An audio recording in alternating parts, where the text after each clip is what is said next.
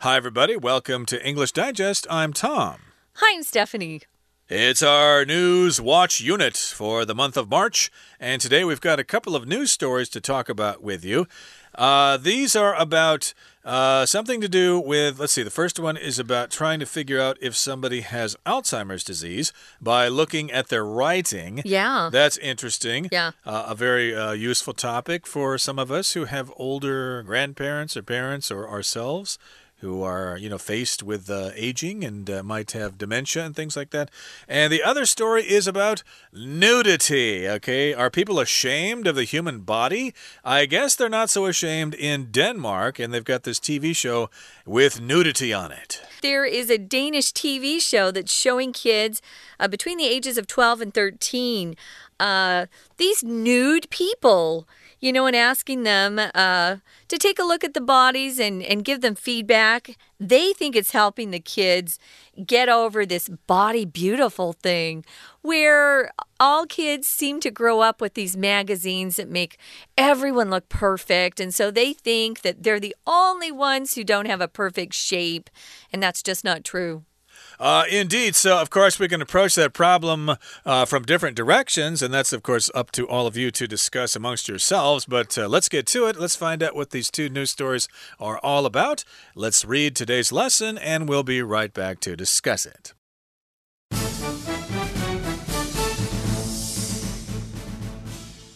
Writing test could detect brain disorder. Writing clearly and well is a vital skill.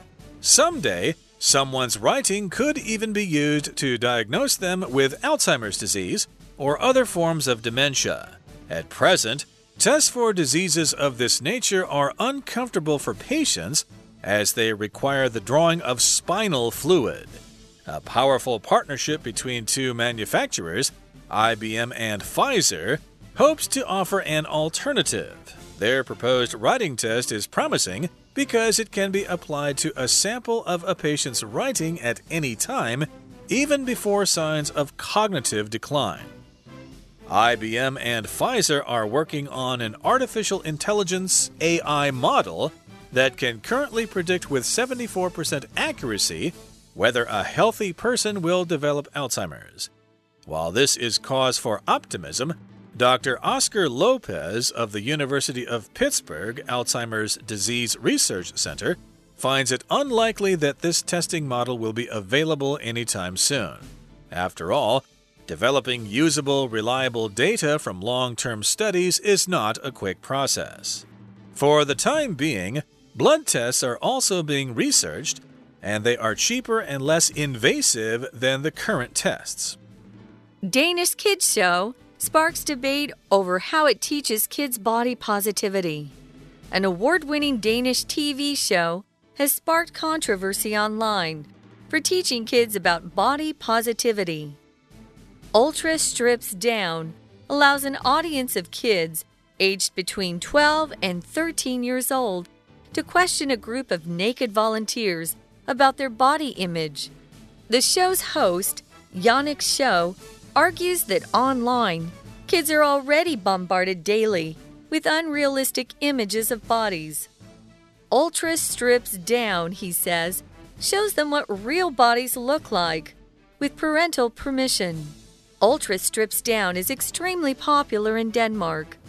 Online, however, some social media users have slammed the show as disgusting and destroying children. Still, embracing nudity as Denmark does may actually be very beneficial. A comparative 2010 study of body positivity in the UK and Denmark revealed that 50% of Danish students were happy with their bodies, versus 30% in the UK. Nonetheless, it remains an unlikely scenario that shows like Ultra Strips Down would achieve similar success in other countries. Okay, let's dive into our lesson for today. Again, we've got a couple of news stories. So we'll talk about the first one first.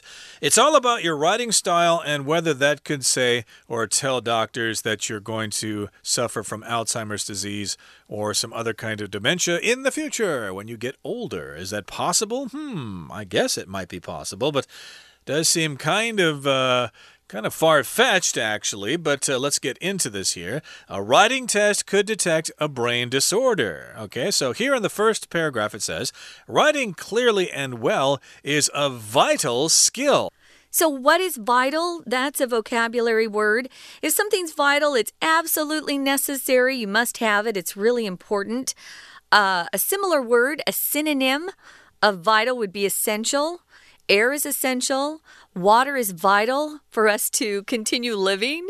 We can actually go without food for quite a while, but we can't go without water.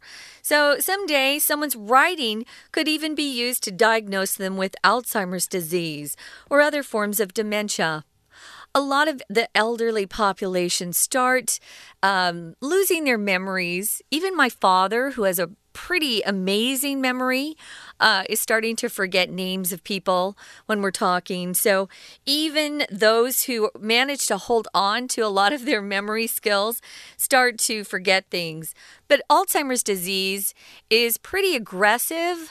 Um, you not just you don't just start to lose your memory, your organs start to shut down. They don't function anymore, and that's why you die. So, dementia is just a name we put to um, when people lose their memory you know? And some people can be quite young and get Alzheimer's disease. And Alzheimer's, I believe, is a form of dementia uh, when you're just losing the ability to use your mind like you did when you were younger. You forget things, uh, you remember things uh, incorrectly, stuff like that. It does affect the organs in your body, though. Okay, it can as well. So at present, tests for diseases of this nature are uncomfortable for patients as they require the drawing of spinal fluid.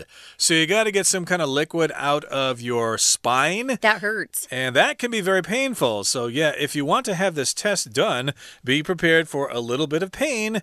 And hopefully, this test can be done in a, in a more uh, pleasant way or less yeah. painful form, and a powerful partnership between two manufacturers, IBM and Pfizer, hopes to offer an alternative. An alternative is just another way of doing something. That's another choice. You could say IBM and Pfizer hope to offer uh, another option, another choice, an alternative. Those are all good words. Um, I could say, I'm going to dinner tonight, and instead of eating rice, um, I'm going to choose an alternative. This time, I'm going to eat noodles. So, an alternative is a different choice. Their proposed writing test is promising, which just means it looks like it's going to be successful or useful because it can be applied to a sample of a patient's writing at any time even before signs of cognitive decline. When you see that word cognitive, it's a word we see when we're talking about the brain or the mind in science and scientific terms, you could say.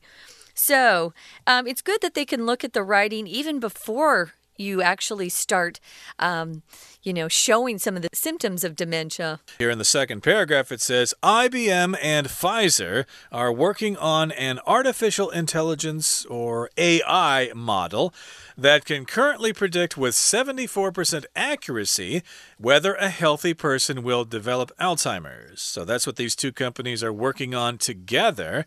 Again, they're trying to reach some state or some condition of accuracy. Uh, that's a noun, it just refers to how accurate something is, how correct it is. Uh, yeah, that's the noun form. The adjective form is accurate. So you could say they're they're wanting this to be able to have 74% uh, accuracy or be 74% accurate. So hopefully it works out. Uh, I don't know if I'd want to know if I was going to have Alzheimer's or dementia when I was you know, like 35. I don't want to know. Uh, this is cause for optimism, which means that hope that people have inside them, that's optimism. If it's the opposite, it's pessimism. And if you're kind of in the middle, then, you know, you're a realist. So you just kind of take life and go with what you have. If someone's optimistic, that is the adjective form of the noun optimism. It's good to be optimistic. You look at life and see that things are good. Even when things are kind of hard around you, you still have a lot of hope. Here, Dr. Oscar Lopez, he works at the University of Pittsburgh's Alzheimer's Disease Research Center. He finds it unlikely that this testing model will be available anytime soon. So, if you have a relative that you would kind of want to try this out with, you're going to have to wait. They're not quite ready with it. So, after all, Developing usable, reliable data from long term studies is not a quick process. Yeah, we've seen this lately, haven't we, with just uh, vaccinations that have come out. It's hard to be completely safe if you don't have a long time to study uh, what you're, you know, shooting into people with these uh, vaccinations. But this is not ready yet, but it's uh, it's being worked on, so that's good news. Yep, so for the time being, or for now, while we're waiting, blood tests are also being researched, and they are cheaper and less invasive than the current test. So, yeah, I guess this particular test will not be as painful as uh, getting fluid from your spine. That hurts a uh, lot. Uh, if it's just a regular blood test, you know, they'll just prick you with a needle, take a blood sample, and you're good to go. Hopefully, uh, we won't have to suffer too much from that. Okay, that brings us to the end of the first part of our lesson. Let's listen now to our Chinese teacher. 听众朋友，大家好，我是安娜。欢迎收听今天的 English Digest。我们今天要带大家来看两篇新闻。第一篇新闻呢是有关于医学方面。如果你家中有长者的话，可以稍微注意一下哦。现在蛮多的年长者，他大都会有一些像阿兹海默啦，或者是一些其他所谓的失智，或者是所谓的那种。我们说老人痴呆那种 dementia 的这些状况嘛，那到底要怎么样才能诊断？通常好像都要有蛮多的症状。可是现在有一种新的趋势哦，有可能会借由你的一个 writing test 写作测验去预测你以后的一个状况。好，我们来看一下第一段的，在第三句这个地方，at present，目前呢，如果真的要测有没有这样子的一个疾病。对于要测的这个 patients 病人当中是蛮不舒服的，为什么呢？这句话当中逗点之后有一个 s，在这里指的是连接词 because，因为病人 they require 会需要去抽脊髓液 the drawing of spinal fluid，那抽脊髓液就很不舒服，因为那个针不是很细，然后又很长，要从脊髓那边直接刺进去，所以就很不舒服。那有没有一些其他的替代方案呢？目前看到有两家这个这个药厂之间啊，制造商啊有很强大的合作关系，一家是 IBM，另外一家呢就是辉瑞药厂。那么他们希望看看有没有别的一个替代方案。Alternative 指的就是另外一种选择。那么他们提出的是一种 writing test，他们觉得这样写作的方式非常的 promising。promising 这个字出现在第五句的地方，很有前景的，指的是年轻人呐，或某一个人未来前途很光明。这个时候都可以用 promising。那么他们其实。会这样子会想提出一个 alternative，因为这种 writing test 其实可以被应用 be applied to 在一个病人的写作样本，你随时都可以写，随时都可以去测。但是呢，他们现在的一个研究方法到底是怎么样呢？我们可以直接看到第二段的地方。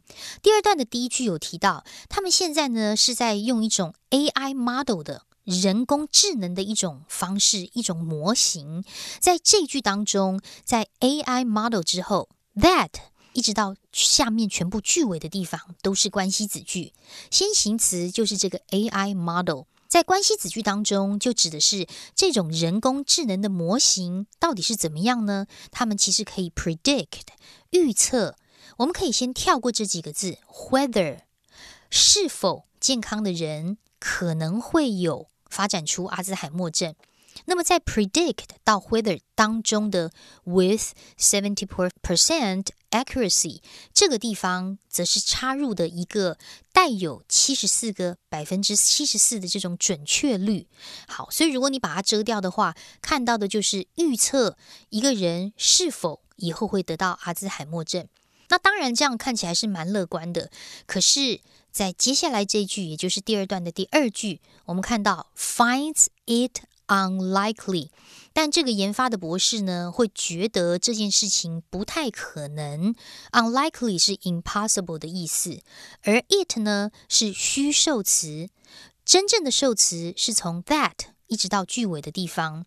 也就是说，这种 writing test 不可能 soon 很快的就 available 可以问世。为什么呢？最后一句话就讲了，因为毕竟这需要很长期的一些研究的过程，而且最重要的是最后一句话当中 blood tests 现在呢已经开始有一些血液的测试的样本也在研究当中。We're going to take a quick break. Stay tuned. We'll be right back.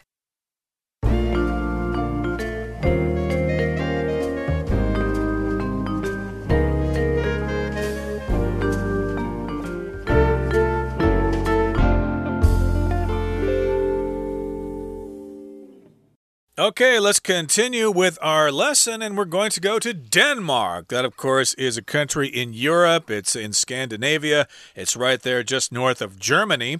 Uh, Copenhagen is the capital there. And in Denmark, of course, if you describe things from Denmark, you say they are Danish. Mm-hmm. Okay, mm -hmm. so we've got a Danish kids show. It sparks debate over how it teaches kids body positivity. So here we've got the word spark. Uh, which uh, usually refers to a small uh, piece of fire. Like uh, in your scooter, you've got a spark plug. I think it's called pragu in uh, Taiwanese, a spark plug, huoxingsai, I think in Mandarin. But uh, here, spark is being used as a verb. It just means you start something moving, sometimes with a little bit of fire. But in this particular case, something has started and rather quickly.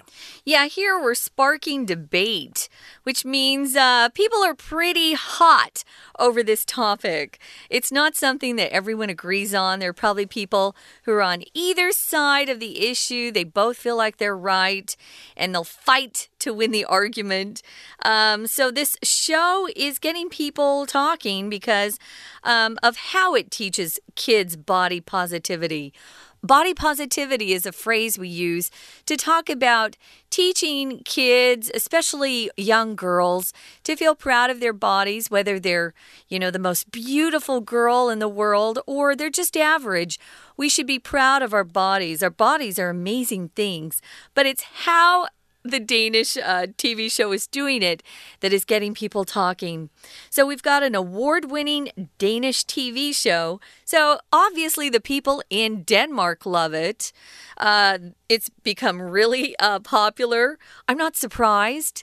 You know, it's kind of hard to turn your TV on and see lots of nudity, which is appealing to a lot of like creepy people out there, too. Um, but it's an award winning Danish TV show, so somebody thought it was really great. It sparked controversy.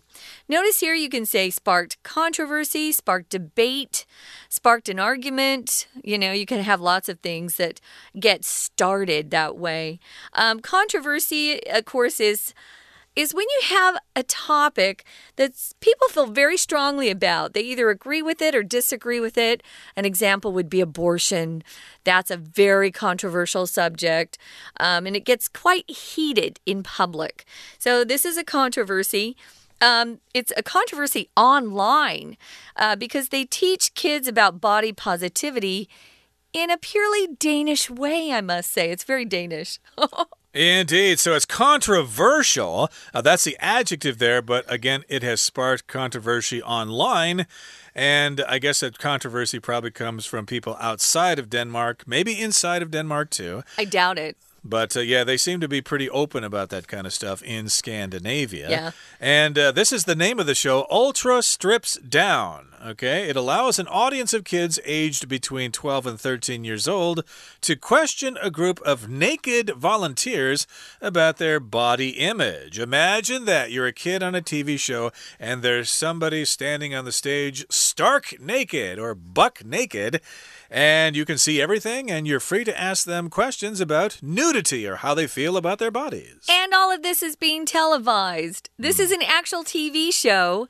So you've got kids in the audience that are um, in that kind of tough age. It's preteen. That's a tough age to be in. Anytime, uh, I would say between 11 and 18, it's just a tough period of life. So they're able to ask this group of naked volunteers about their body image, how they feel about their own bodies. So they've got a show's host. His name is Jannik Schow, and he argues that online, kids are already bombarded daily with unrealistic images of bodies. I could name several U.S. Uh, celebrities um, who love to post pictures of themselves and their bodies online, but they use a lot of filters, so they look perfect instead of how they really look in real life. It's kind of sad. So if you're looking at Facebook photos or Instagram photos and you see someone who looks absolutely perfect, they're using a filter, guys. They certainly are, and of course, we get these images all the time as if we're being attacked by bombers, by airplanes that are dropping bombs on us. That's what they do. They bombard places, they drop bombs on people. So, yes, indeed, we get these all the time. And again, in this show, Ultra strips down. The host says that the show shows these kids what real bodies look like. But of course, it's done with parental permission. Parental, of course, means having to do with your parents. Sometimes you do need parental permission to go on field trips with your school or something like that because you might be going someplace that the parents wouldn't want you to go to or something.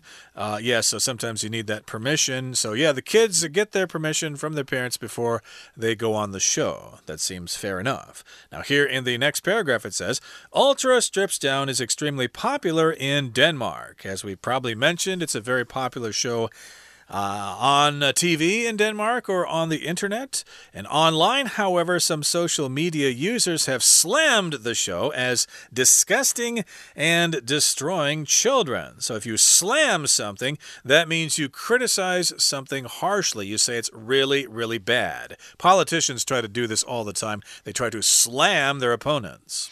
Yeah, it's it's kind of a slang term these days, guys. We use it a lot just to mean criticize someone pretty harshly. They're slamming the show or criticizing the show as being disgusting and destroying children. So these are people commenting on the show outside of Denmark. So, still, this is the final paragraph. Embracing nudity, as Denmark does, may actually be very beneficial. At least that's what they think. If you embrace something, you accept something wholeheartedly, you really enjoy it. Um, if you embrace nudity, you think that being naked is just great. That's what uh, Denmark feels, at least. And so does Sweden. As Tom said, this is kind of Scandinavian. Um, and some folks feel it could be beneficial to the kids. Beneficial just means uh, it would be advantageous, it's good for them, but you know, not everybody agrees.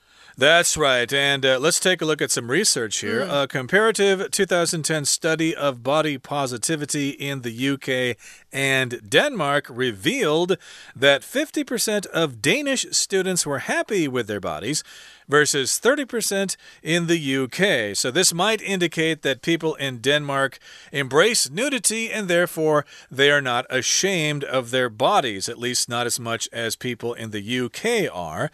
And uh, yes, I guess for some reason, people in Britain and Scotland, uh, you know, England, Scotland, Wales, they might be a little ashamed of their bodies. I'm not sure what the obesity rates are uh, between these two countries, but uh, there might be some relationship in how much a country embraces nudity. So, nonetheless, it remains an unlikely scenario that shows like Ultra Strips Down would achieve similar success in other countries. I think every country has its own culture.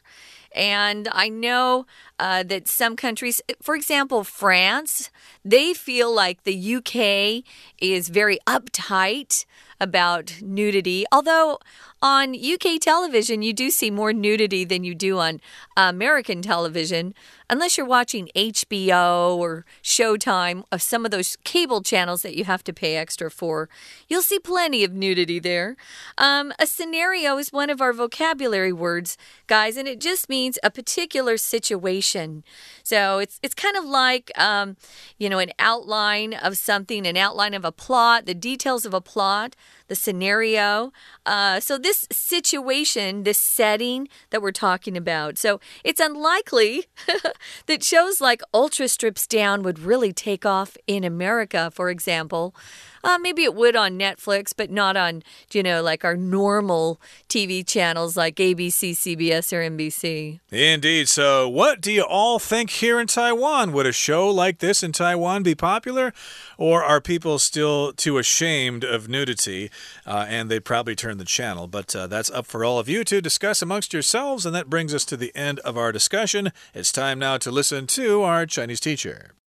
接下来这一篇的这个新闻呢、就蛮特别的。这个节目它的名字就在文章当中，用斜体字的出现在第一段第二句话，叫做 “Ultra Strips Down”，中文翻成“超级脱衣”。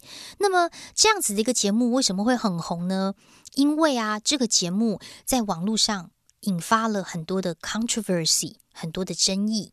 好，我们回过头来还是要看一下这一段。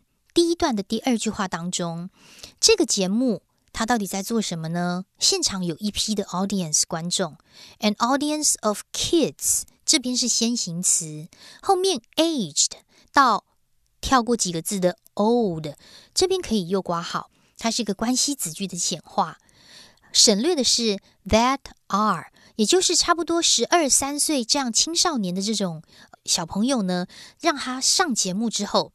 上节目，在节目现场就 question 质疑或者是提问一群 naked volunteers，呃，裸体的志愿者，有关于他们的 body image，他们对于身体的意向。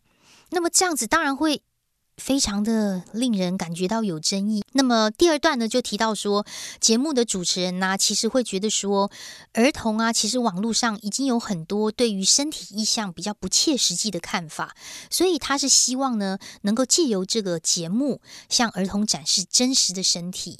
可是其实。